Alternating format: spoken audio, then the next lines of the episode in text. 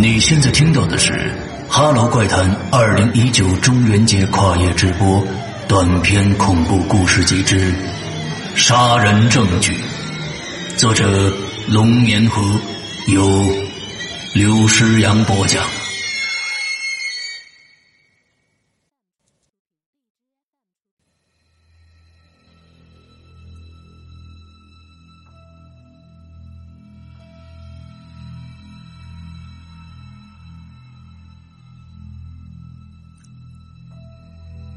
昏暗天穹之下，瓢泼大雨彻底笼罩了市区。一个闷雷在高空中炸响，惊醒了车里裹着大衣的孟凡。捡起地上的手机看了一眼，孟凡坐起身来，松了松筋骨，仔细整理了一番身上的警服。坐在车内又发呆了片刻，他拿起伞，打开车门，呼啸的风雨呢迎面而来。孟凡的半张脸从伞下探出来，仰望着漆黑如墨的天空，但事情很快就被雨幕所击溃。他狼狈的缩回头，抹了抹脸。他娘的，什么时候才是个头啊？没错。已经是第七天了，在孟凡长达十年的刑侦生涯中，第一次碰到如此变态棘手，甚至可以说是狂妄的嫌犯。说他变态，是因为他用非常残忍的手法将一位花季少女杀害了。说他棘手。是因为他做饭的手法非常之高超，几乎没有在现场留下多少痕迹，在之后的抓捕行动中呢，也屡屡逃脱。要不是因为最后他在临市一家旅馆被警察包围的时候，那家老旧的旅馆房门呢年久失修，导致打不开，这个人还不知道要逃窜多久呢。说他狂妄。是因为在从一些细节得知警方并没有掌握足够将他定罪的证据链以后，他就大摇大摆的把警局当成旅店一般的住下来了。孟凡进了警局，直接上了二楼刑侦室。开门的呢是要与他换班的小刘。哎，怎么样？孟凡低声问。小刘铁青着脸呢。是你副贱样吗？孟凡摇了摇头，拍了拍对方的肩膀，错了错身啊，就进屋里去了。哟，孟孟队来了，孟队你好啊，孟队你好，我这不方便站了，就啊，您坐您坐。孟凡还没坐下呢，对面被靠在椅子上的嫌犯就接着发话了。孟队，您可算来了。刘干事什么都好，就是不爱聊天多闷的呀。椅子上坐着嫌犯，四十来岁，头发稀疏，微胖身材，看上去普普通通。再配上他那双红光满面的气色和眉飞色舞的神采，几乎让人误以为他不是个嗜血的杀人狂魔，而是一个出门买菜的中年白领。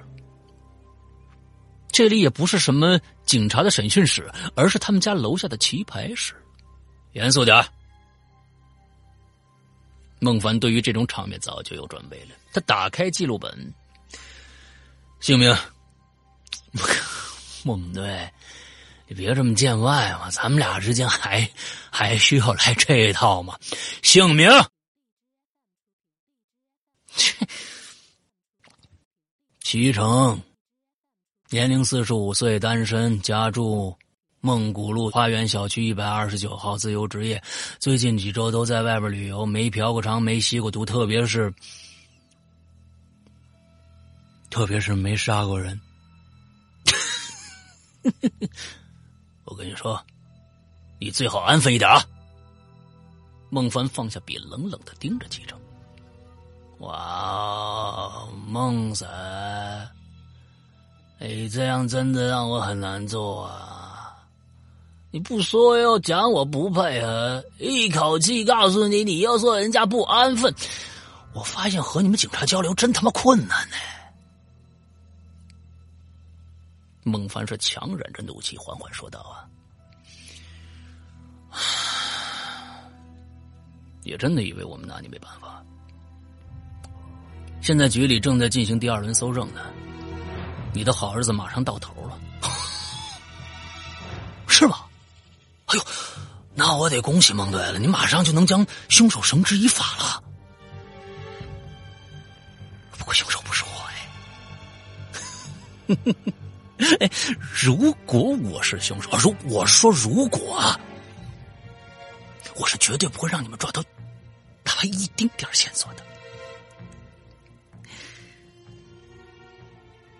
接着，对方坐直身子，扭了扭脖子，眯着眼与孟凡对视着。哎，孟队，这样，不如咱们俩来猜猜凶手的作案手法如何呀？见孟凡没理自己，齐成便自顾自的说道：“我猜啊，那个凶手一定是悄悄跟在被害人身后的。哎，你说，你说他看中他什么了呢？应该是身材。对，没错。”他身材一定特别好，然后就跟着这人就到他家了。进家以后，发现哇，太完美了！他居然一个人住，嘿，那咱们的凶手可就得好好筹划一下了，选一个夜深人静的夜晚。最好别是周末，外边人多，手套、口罩一定戴好了。就算被监控拍下来，事发了也无法做职业证据啊。应该还有点什么东西，让我想想啊。嗯，对了，保险套已经备足了。哎，孟队，冒昧问一句啊，您您您您您您您您喜欢什么牌子呀？或者您您夫人喜欢什么牌子？你们给我去闭嘴！孟凡猛地一拍桌子，咬牙说道：“行行行行行行，不说就不说呗，何必动气呢？咱咱咱们咱们咱们继续推理啊。嗯，既然是杀人案，那肯定是把人给杀了，对吧？为什么杀呢？是不是反抗了呀？”不不不不不不不不不不不要是谁这么想，就大错特错了。定是因为，肯定是因为这女的不是个厨。我操，这么漂亮，这么年轻，每个毛孔都散发着清香的女人，我操，她不是个厨。操！他做错什么了？我他妈又做错什么了？这么美好的肉体，却他妈已经被别人的膀子玷污了！谁他妈干的？到底是谁？不说是吧？你不说是吧？看走眼，碰上这种事我还能怎么办呢？我只能把他干掉了。有什么东西啊？刀？对对对，他们家有水果刀，刀特别的细，摸一摸，从那恶心的下体捅进去，我就他拔出来，再做搅一会儿。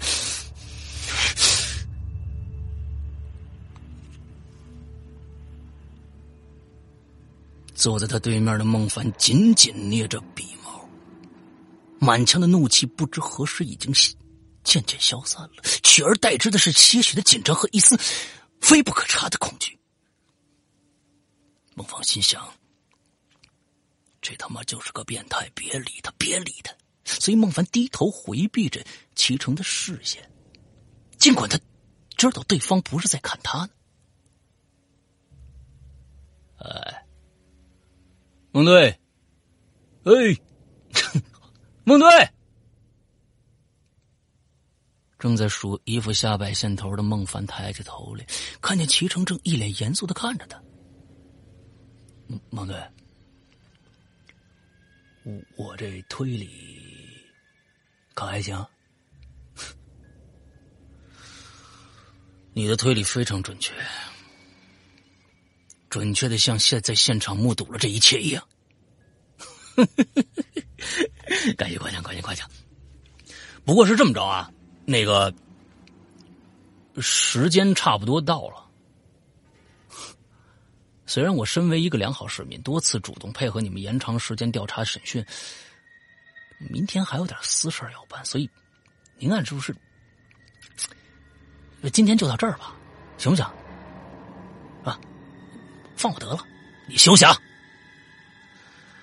第二轮搜证马上结束了，到时候你就完蛋了。行行行行行行行，那那我就再陪你玩会儿呗。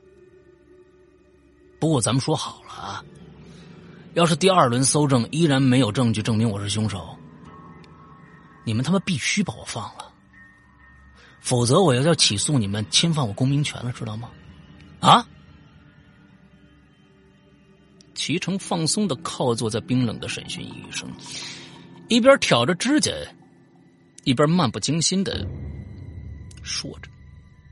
就在这个时候，传来了敲门声。孟凡起身开门，一行人是鱼贯而入，是去搜证的同事们回来了。老梁，怎么样？孟凡见带头的中年干警的一脸郁闷，心里有一种不好的预感，连忙问道：“个地方都重新收走了一遍，怎么没有发现呢？”老梁脱下帽子扔在桌子上：“我看呢，只能先放了。什么？什么都没发现？”每个地方都搜过了吗？指纹痕迹都检查了，监控呢？老梁瘫坐下来，一脸疲倦的摇了摇头。孟队，孟队，那个那个，您看啊，就是是不是该履行你的承诺了？身后的齐成咳嗽了几声，朝看过来的孟凡举起那双被铐着的手。示威般的冷笑着，孟凡牙关紧咬，看着一屋子义愤填膺的同事，又看了看得意忘形的齐成，双手紧紧握拳，最终呢，颓然松开了。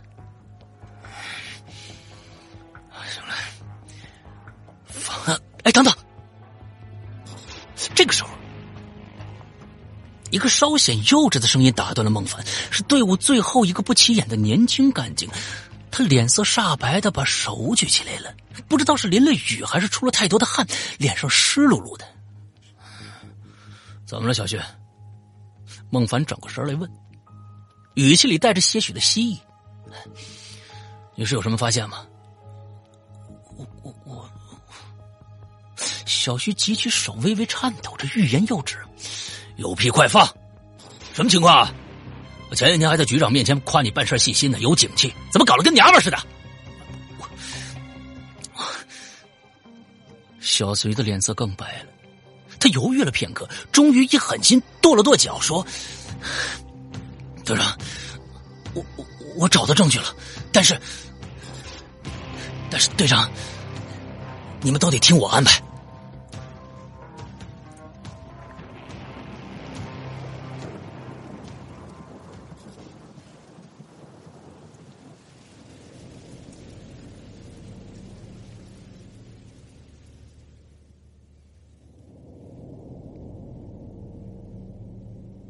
黑沉沉的夜幕下，大雨依然瓢泼。老梁驾驶着警车，正行驶在通往临城的高速之上。车内，小徐正出神的看着窗外的雨幕。身侧的孟凡紧紧的盯着小徐，仿佛要看透他的心思。小徐，我记得你搜查任务是最后逮捕齐城那家旅馆吧？你到底有什么证据啊？找到了为什么不带回局里呢？为什么不早汇报呢？你现在带我们去干嘛呀？孟凡将一连串的问题扔在小徐脸上。不是那个孟队，你们这带我去哪儿啊？哎，我要求你们现在就释放我啊！身后被两名干警夹坐在中间的齐成喊道。可是呢，没有理他的申诉。孟凡猛地拍了拍小徐的肩膀：“不是我问你话呢。”小徐缓缓转过头。他的脸色已经恢复了正常，往日的镇定和冷静也回到了身上。他冲孟凡点了点头，又回头看了一眼启程。孟队，你放心，混蛋跑不了。小徐的话仿佛有一种魔力一般，一时间车内就安静下来了。身后的齐成琢磨着他的眼神，不知道为什么，心中第一次有点儿发慌。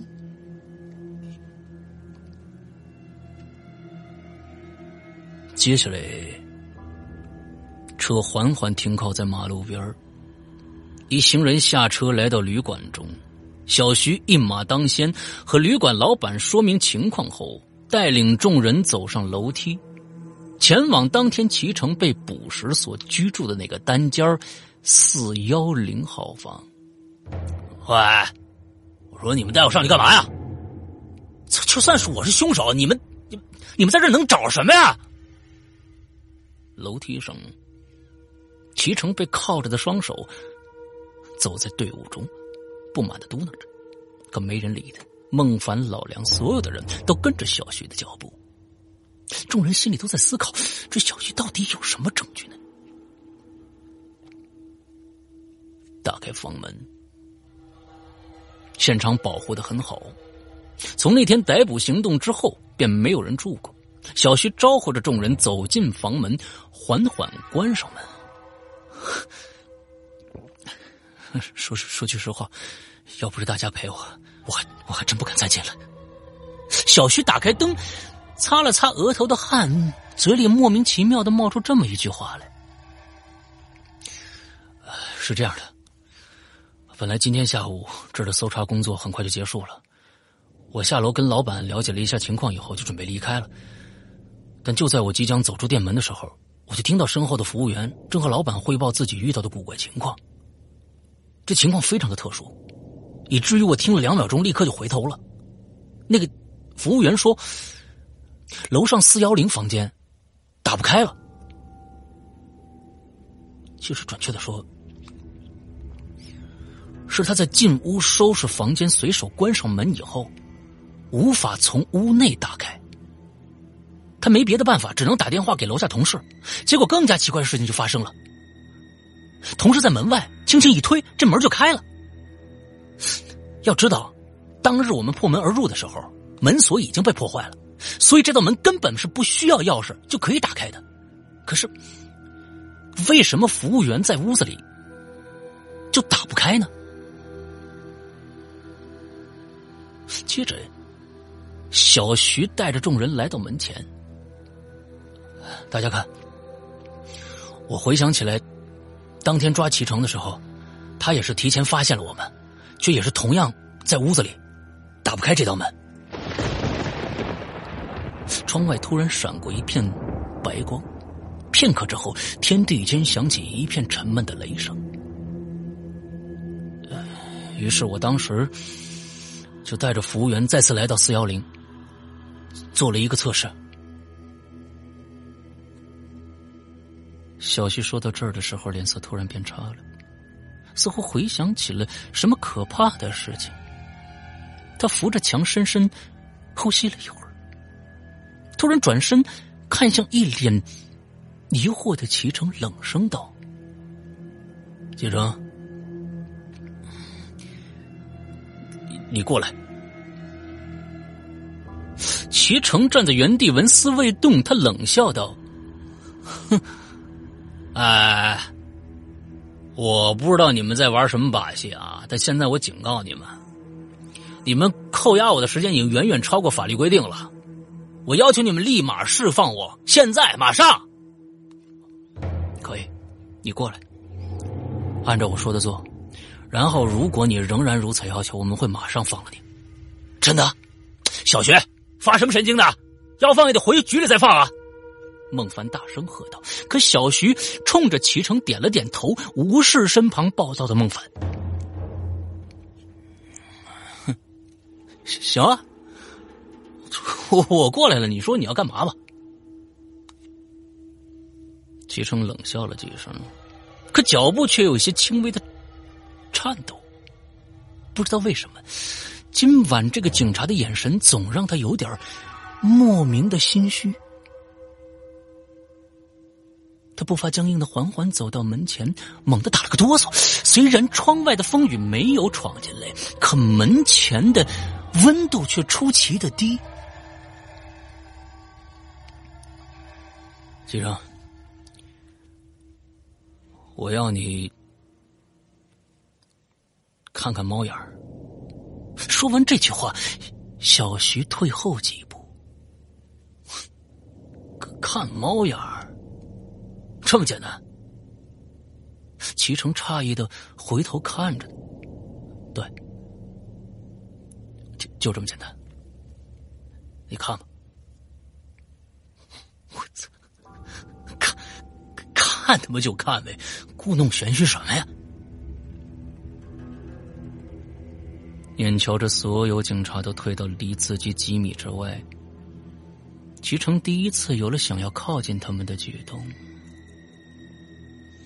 他装作满不在乎的冷笑了一声，然后转过身，将右眼对准了猫眼儿。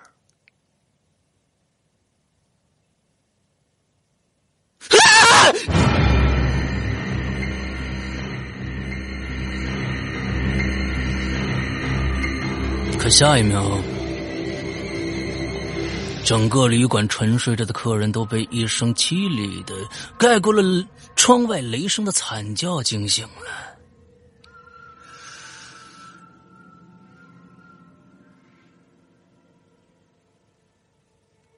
在回去的路上，警车正在行驶。可这车却像喝醉了酒一样左摇右晃的，揣了二十多年驾驶证的老梁，此刻却犯着新手犯的所有的错误。他的双手、双腿乃至浑身都止不住的颤抖，脸色苍白，像丢了魂儿一样。不光是老梁，车内的所有身经百战的干警都瑟瑟发抖，面无人色，仿佛刚从疯狂的地狱逃出来一般。唯二脸色还算正常的孟凡和小徐对视了一眼，又同时看了看身后的齐成。齐成此刻被靠在车的把手上，手腕处的鲜血表明了挣扎的痕迹。他浑身剧烈抖动着，两眼圆睁，伸着舌头，口水流了一身，正抱着身边的干警，口中含糊的说：“别妨碍我，你别把我扔下来。”别别，可我不怕你。没错，齐成疯了。其实孟凡也觉得自己快疯了，以至于他现在对齐成产生了一丝同情。过了好一会儿，熟悉的收费站在出现在了眼前。孟凡清了清嗓子，低声说道。大家振作精神啊！听好了，今天发生在旅馆的一切，谁都别泄露出去，听着没有？众人都沉重的点了点头。车驶入城区。收费站的收费人员古怪的看了一眼这辆远去的警车，要不是车子里的人都是穿着警服的警察，他几乎要以为那是一群嗑多了药的瘾君子，一个个是面色惨白，浑身打着摆子。终于回到了警局，在警局大厅里，孟凡对所有人说：“行了，大家都辛苦了，回去休息吧。头，我申请加夜班。我也申请，我我也是。见到众人的举动，孟凡点了点头。或许只有在警局，大家才能不担惊受怕的熬过这可怕又荒谬的一夜吧。回到办公室，孟凡坐了下来，点了支烟，听着不远处拘留室里齐成不时发出的不明意义的惨叫，脑海里浮现出数小时前的可怕画面。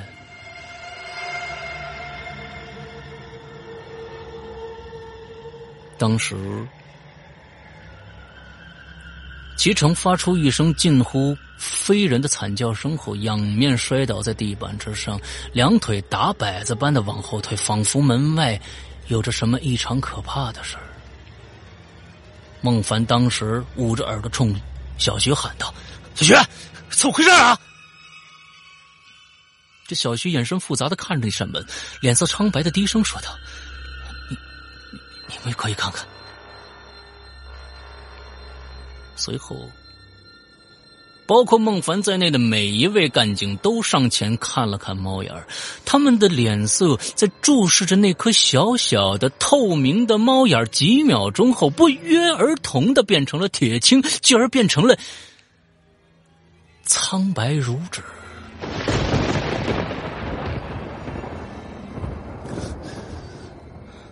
头儿。正如你们所见，下午来到这个房间以后，把自己关在屋子里，试试打开房门。果然，虽然锁已经被撞坏了，但门从屋子里依然是打不开。这个时候，我仍心存疑虑，怕是外面的服务员在作弄我。于是我就握着门门把手，通过猫眼儿向门外看去。我我就看着。我就看着法医明明已经确认死亡，现在正躺在火葬场准备火化的被害人，他他就穿着那天所穿的那条碎花裙子，他的下身一片殷红，面无表情，静静的站在门外，瞪着猩红的眼睛与我对视，而且他的双手，他的双手就握着门把手。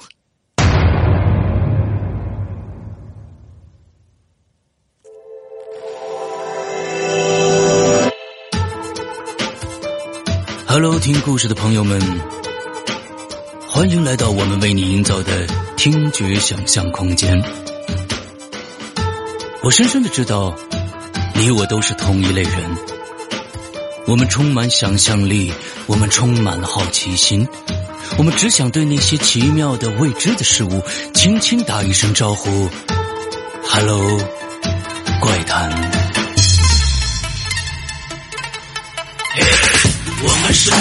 个五光十色的世界，每天学习适应复杂生活的改变。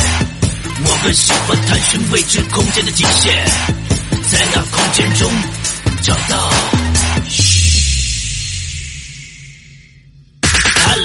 这鬼魅的世界，Hello，这隐患的空间，Hello，那人类的愚昧，Hello，那缄默的誓言，Hello，万万年，Hello，岁岁念，Hello，万万年，Hello，岁岁念，Hello everyone，这里是 Hello 怪谈。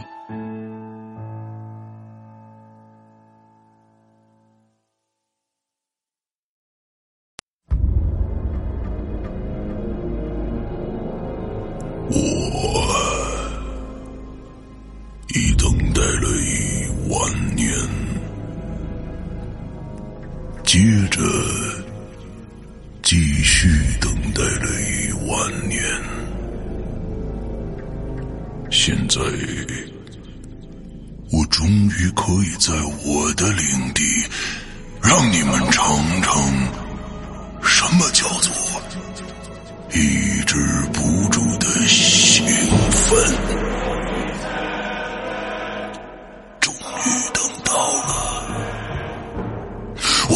奋不移，掩面哭泣；我仰天长啸，壮怀豪。哎呀！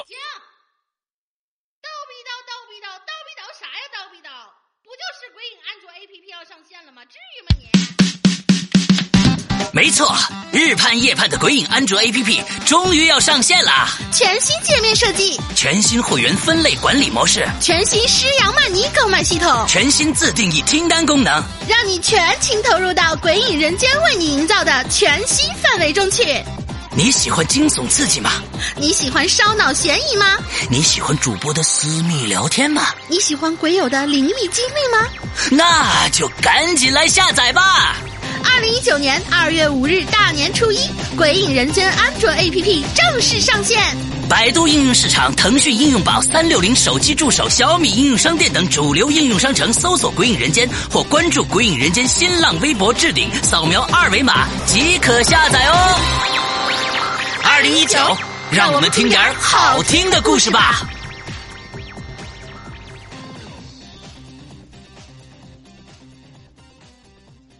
听完这个，他们会会买会员吗？会笑吧？啊，因为是小霸王其乐无穷吧，这个范儿是吧？那好吧。